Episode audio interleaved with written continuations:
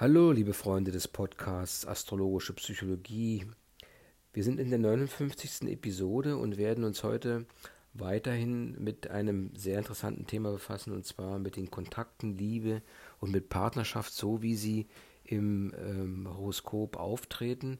Nachdem wir in den vorhergehenden Episoden über die Intelligenz gesprochen haben, über die darauf äh, abzielende oder resultierende berufliche Entwicklung oder berufliche Möglichkeiten, so gehen wir jetzt auf ein ganz wichtiges Thema ein, die Liebe. Das ist eigentlich Beziehungen, Liebe, Kontakt oder Partnerschaften.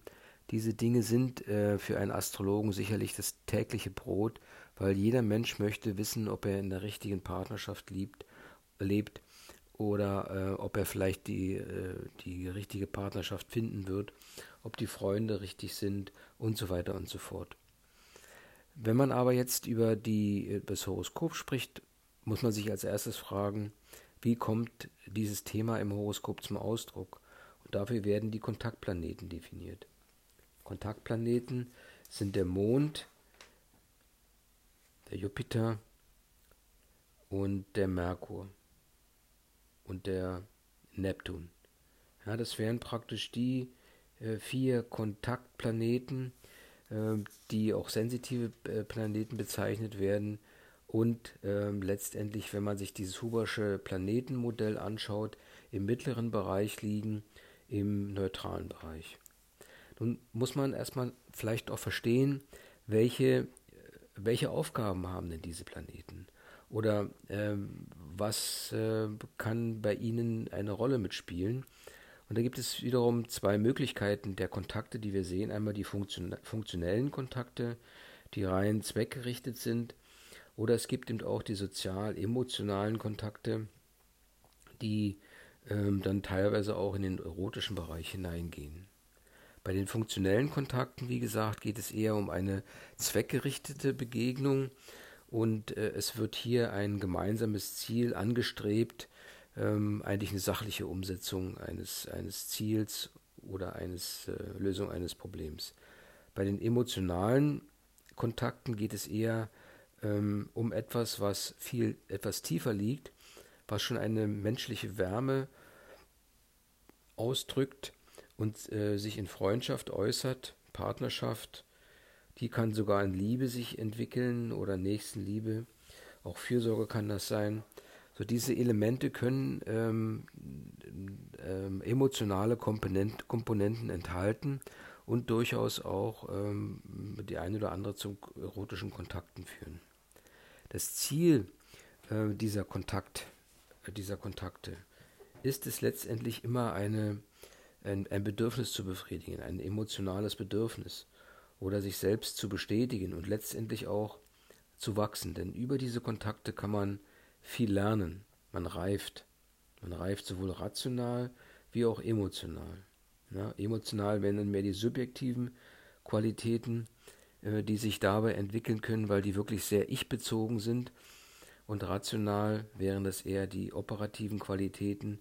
Man lernt im Kollektiv oder im Team mit anderen Leuten umzugehen und gemeinsam ein Ziel zu erreichen. In der astrologischen Psychologie geht man davon aus, dass diese Kontakte unheimlich wichtig sind. Ja. Sie, denn sie stellen eine sensitive Kommunikation dar und äh, wenn es äh, nicht genügend Kontakte gibt, dann kann es zur Verkümmerung führen und ähm, diese ähm, Verkümmerung ist dann mehr äh, emotional, aber auch intellektuell durchaus denkbar ähm, und kommt auch zum Ausdruck, kann man erkennen, in der entsprechenden, äh, in den entsprechenden Äußerungen des Menschen. Er kann zum Zyniker werden oder teilweise können es sogar Depressionen sein, wenn jetzt diese ähm, äh, Kontakte nicht ausreichend sind.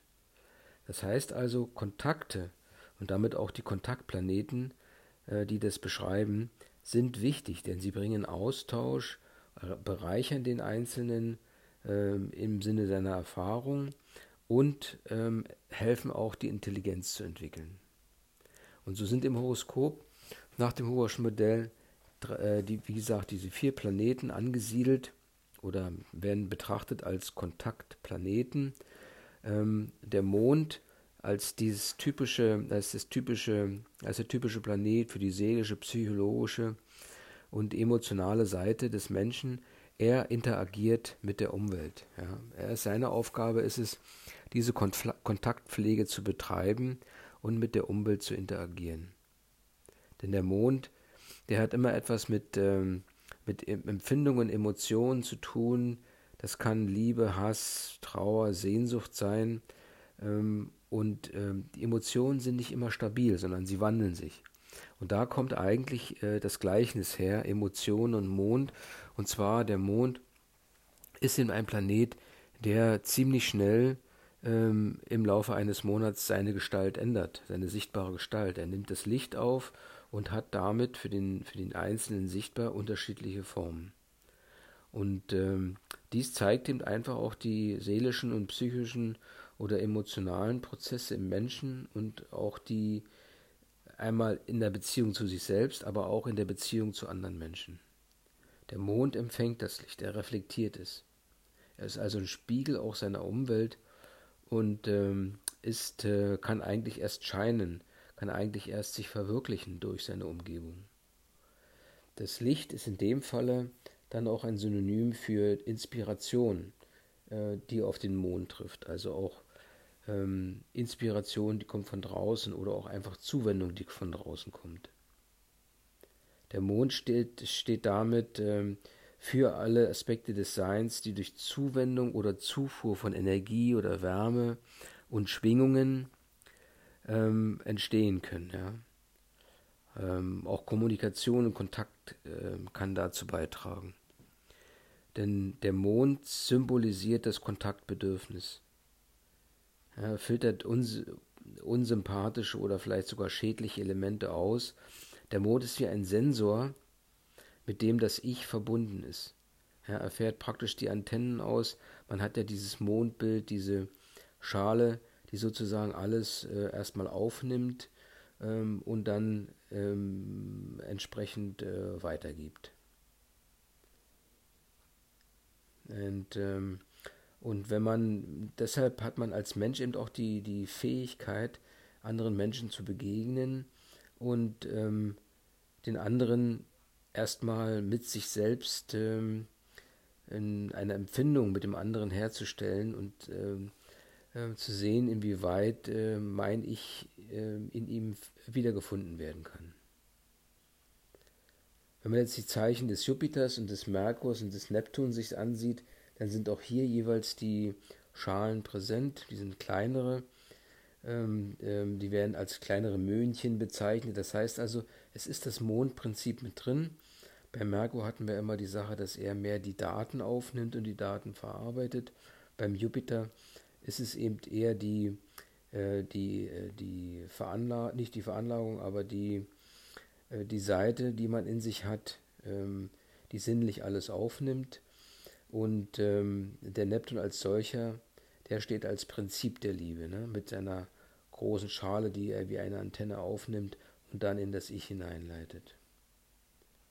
Es sind praktisch diese sensitiven Kontaktplaneten, die in der, in der Lage sind zu reflektieren. Ja. Sie befinden sich, wie gesagt, in dieser neutralen Spalte äh, des Huberschen Modells. Und wenn man jetzt auf den Mond eingeht, dann ist er eben das rezeptierende, reflektierende, reflektierte, ele reflektierende Element. Ja, man sieht, die Sonne scheint drauf und er gibt das Licht weiter. Ähm, er symbolisiert das Kontaktbedürfnis, er zeigt das Kontaktbedürfnis, je nachdem, wie die Sonne bei ihm scheint. Beim Neptun geht es eher um eine transpersonale Liebesfähigkeit, es ist eine geistige Offenheit und ein sehr äh, ausgeprägtes sensitives Feingefühl. Es ist eher eine Zielrichtung des Mondes. Es ist keine persönliche ähm, Fähigkeit oder Teilpersönlichkeit, die man in sich hat, sondern es ist etwas, was man nicht auf Anhieb benennen kann. Es ist das Prinzip von irgendetwas, vielleicht das Prinzip der Liebe, ein Ideal der universellen Liebe, die da verkörpert wird. Äh, dieses Ideal im Laufe der Zeit formt es sich aus und wird beschreibbar. Ja, dass man dann irgendwann in der Lage ist, es zu beschreiben, ohne jetzt Sympathien oder Antipathien mit einzubringen. Wie gesagt, der Merkur ähm, ähm, ist diese subjektive Wahrnehmungsinstanz, er übermittelt, überwacht die entsprechenden Daten und ähm, ähm, sucht den Kontakt, natürlich auch, um zu diesen Daten zu kommen, über die Begrifflichkeit. Also er bringt die Begrifflichkeiten, die Daten ordnen sich dieser Begrifflichkeit zu, sodass sie eigentlich überhaupt aufgenommen werden können.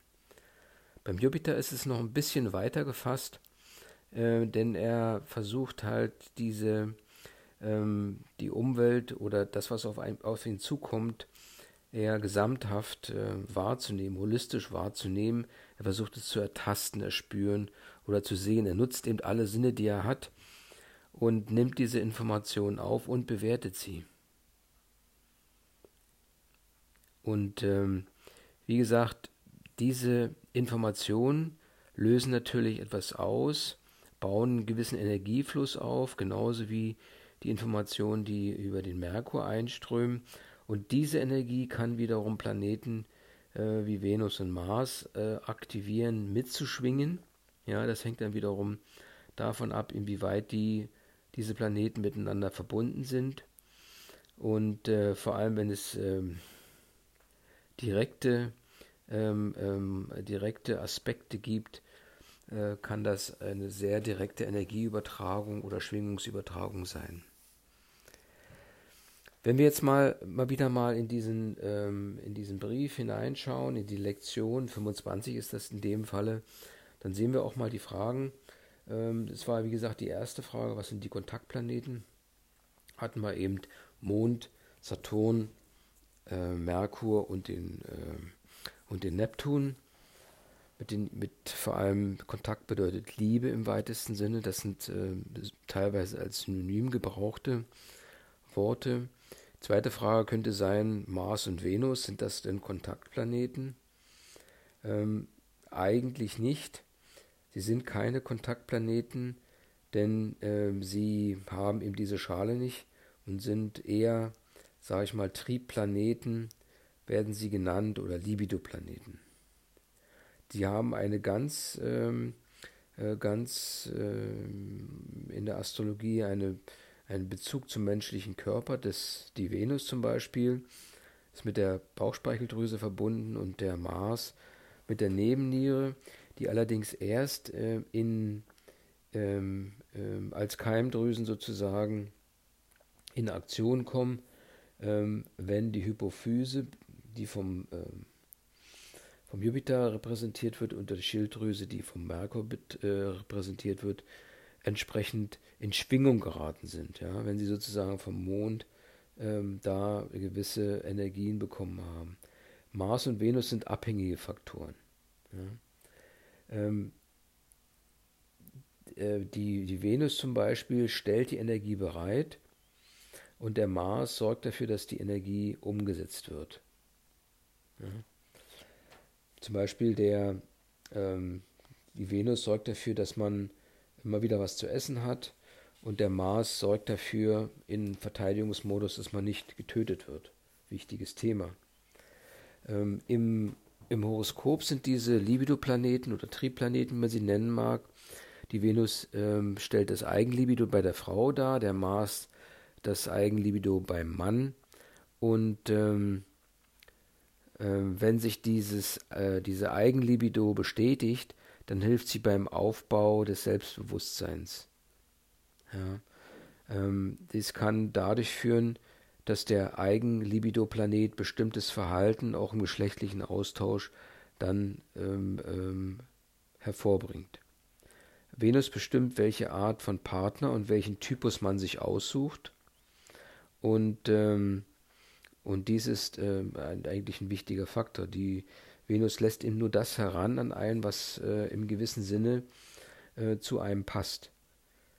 Und ähm, man ist mit dem Mechanismus von Mars und Venus eigentlich ausgeliefert. Ja. Man kann da nicht dagegenhalten, nur mit großer, großer Kraft. Und so ist es eigentlich immer angesagt, bewusst zu genießen, um ähm, diesen Menschen, mit dem man Umgang hat, mehr zu lieben und herauszufinden, einfach über den Kontakt oder die Liebe, ob dieser Mensch der Richtige ist ähm, oder, ähm, oder eben nicht. Ja, macht sich dann demzufolge nichts vor, sondern in diesem Kontaktverhalten kann man ähm, ähm, kommt man in die Lage ähm, herauszufinden, ist dieser Mensch etwas für mich oder soll ich ihn lieber meiden? Der Mond entscheidet im ersten, im ersten Kontakt über die Sympathie und ob die Begegnung ähm, überhaupt ähm, in, zustande kommt, ja, ob, die, ob es zündet, ob es über den, über den Jupiter und Merkur überhaupt die Keimdrüsen letztendlich aktiviert werden. Die Geschwindigkeit und die Qualität dieser Prozesse der Annäherung, der Kontakte, der Kont des Kontaktaufbaus beruht, äh, beruht darauf, in, wie, in welcher Position die einzelnen beteiligten Planeten stehen. Die Venus leitet ähm, äh, die, äh, gestaltet die Atmosphäre sozusagen und äh, verursacht erotische Empfindungen. Der Mars hingegen sucht eher die Intensität, die Bewegung, das Dramatische und je mehr er kämpfen muss, umso äh, intensiver erlebt, erlebt er den Kontakt. Ja? Der Mars verursacht Gefühle des äh, sexuellen Begehrens. Also der, die Venus ist eben eher ein passives Element und der Mars versucht ihm wirklich auch mit Überleiden letztendlich zu merken oder in Kontakt zu kommen. Der Eigenlibido-Planet bestimmt das Verhalten im sexuell orientierten Kontakt. Der gegengeschlechtliche Libido-Planet hingegen ist ein Leitbild bezüglich der Suche nach dem Sexualpartner. Das heißt also, also man hat eigentlich eine latente Suchhaltung und ähm, orientiert sich bei dieser Suche vor allem erstmal an physischen Merkmalen. Wenn man jetzt den Abstand zwischen Mars und Venus betrachtet, dann kann man daraus eine gewisse äh, Neigung feststellen zu erotisch-sexuellen, hinsichtlich erotisch-sexueller Bedürfnisse. Und ähm, entweder, wenn Mars und Venus eng beieinander stehen, äh, können die Bedürfnisse eher in der Fantasie ausgelebt werden, während, wenn sie weit auseinanderstehen, die Kraft stärker ist, diese Bedürfnisse konkret auszuleben. Der Libido-Planet hat seine stärkste Potenz ähm, um, um den 12. Grad herum ähm, des jeweiligen Tierkreiszeichens, da, weil da die, das Energieangebot, was sozusagen von der Veranlagung, also dem Tierkreiszeichen kommt, am größten ist. Wir, wir haben von Kontakt gesprochen, von Freundschaft und von Liebe und haben gesagt, dass, die, dass es eine mondhafte und neptunische Liebe gibt. Worin besteht nun der Unterschied zwischen diesen beiden Lieben? Die Mondliebe ist, liegt tiefer, sie ist nicht durch den Willen steuerbar. Und die ist auch nicht konstant. Die kann man bekommen, also die wird einem geschenkt und sie beruht eigentlich auf absoluter Freiwilligkeit. Und ähm, eigentlich auch darauf, dass die Entscheidung des anderen akzeptiert wird. Auch hier kann man ähm, eigentlich äh, die einzelnen Mondphasen sehen. Ähm, so wie der Mond in seinen Phasen wechselt, so wechselt der Mensch oder auch der, der mit dem Mond geprägte Mensch zwischen Hochgefühl und Niedergeschlagenheit. Ja, es gibt dann praktisch einen rhythmischen, phasenhaften Wandel. Ähm, und ähm, der Mond ist eigentlich ähm, als Kontaktplanet ähm, dazu, fordert er dazu auf, ähm, nach positiver Bestätigung durch andere Menschen zu suchen. Und wenn man sich den Mond im Horoskop betrachtet, in welchem Bereich er sich befindet, im linken, rechten Bereich, im oberen, unteren oder mittleren Bereich, davon kann man ableiten, inwieweit das Grundbedürfnis nach Zuneigung und Zärtlichkeit ist. Die Mondaspekte ähm, die praktisch auf den Mond zielen, ähm, können, wie gesagt, rot, grün oder blau sein, wobei die roten wieder für Leistung stehen, die grünen ähm, mehr für die Schwingungen, mehr für die sensitive Wahrnehmung und Funktion und die blauen Aspekte gehen wieder in die Sicherheits- und Harmoniebedürfnis hinein. Das heißt also, die Mondliebe ist eher eine ich-behaftete Liebe, die psychisch auf Personen orientiert ist. Also da hat man den, den, das Gegenüber voll im Blick sozusagen. die neptunische Liebe, um diese Frage dann komplett zu beantworten, ist eher selbstlos. Sie ist transpersonal und eher geistig orientiert. Sie strebt nach Idealen. Der Neptun, der Neptun verkörpert praktisch das höchste Liebesideal und die universelle Liebe. Ein weiteres interessantes Thema, was mit der folgenden Frage verknüpft wird, ist ähm, ähm, einfach die Frage nach dem Unterschied zwischen Erotik und Sexualität im Sinne des Horoskops. Ja. Denn es gibt da einen Unterschied. Die Erotik, da wird so ein Modell erläutert, äh, ist eine Art Gravitationsfunktion, äh, die zwischenmenschliche Beziehungen haben können. Ja, die Gravitationsfunktion hat man speziell bei Jupiter, Merkur und Mond. Das heißt, die Menschen geraten ineinander und gravitieren ineinander. Sie, sie umkreisen sich und so kann es passieren, dass sich ein gewisses Magnetfeld herausbildet und es zu einer Anziehung kommt. Und je näher man sich kommt, umso stärker wird der Zug und man kann, wenn man dann halt, wenn man dann halt magnetisch zusammengeklickt ist, ist es sehr schwierig, sich wieder voneinander zu trennen. Und, aber dieser Mechanismus des Zusammenkommens, der, ähm, kommt in Gang und er verfolgt eine gewisse Zwangsläufigkeit. Es ist dann schon fast dann die, äh, die geschlechtliche Anziehung, äh, die sich dann realisiert, wenn man sich sehr nahe kommt. Und vor allem, wenn man in einen Bereich eintritt, wo man einfach keinen Widerstand mehr leisten kann. Dann schlägt es um in die Sexualität und dann ist es eben äh, schwierig, ähm, da einfach wieder Einhalt zu gebieten. Denn dieses äh, äh, geschlechtliche Verhalten wiederum ist sehr, ist ein Muster ne? und ist außerordentlich stark. Wenn man in diese, diesen Bereich, in diese Zone gerät, äh, wo die, dann hat auch der, dann kann man diesem Anziehungsmechanismus eigentlich keinen Widerstand mehr leisten.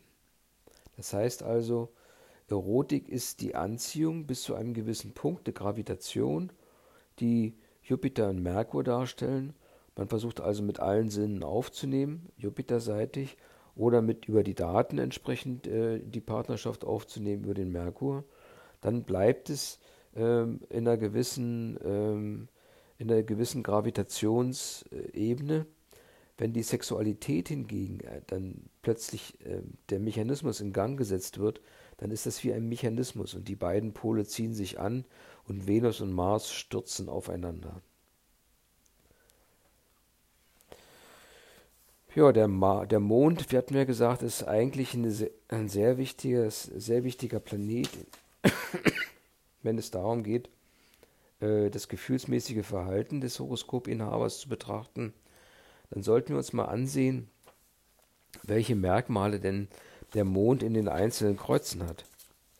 Und ähm, da kann man, gibt es ja die Veränderliche, das Veränderliche, das Kardinale und das fixe Kreuz. Und der Mond als Planet zur Kontaktaufnahme beschreibt, ähm, also die, äh, seine Lage in diesen Kreuzen beschreibt die Art und Weise der Kontaktaufnahme. Das heißt auch, ähm, die Motivierung, wie man und warum man Kontakt aufnimmt, kommt vom Mond. Die Betrachtung des Kontakts zwischen Verhaltensstruktur und Veranlagung ähm, wird damit ermöglicht, sozusagen, von der um von der Lage des Mondes im Kreuz äh, zu, äh, zu abstrahieren.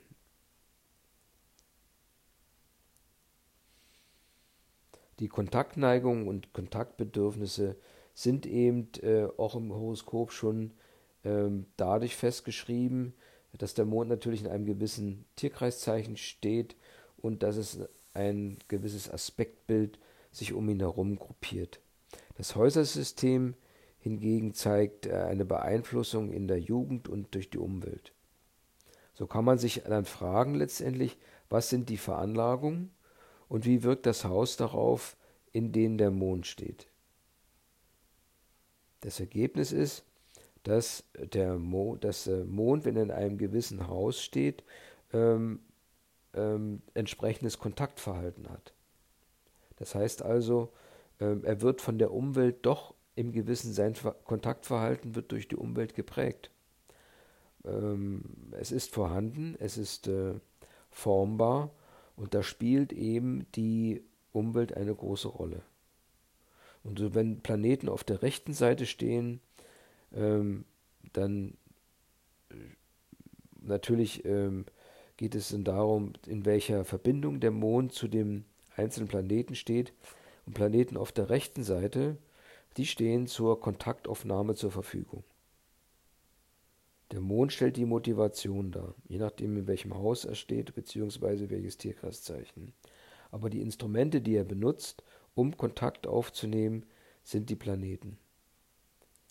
Der Mond, sozusagen, der kann man dann schlussfolgern, der Mond, der sagt, was wir vom Kontakt erwarten und wie wir, äh, wie wir diesen Kontakt äh, durchführen sollen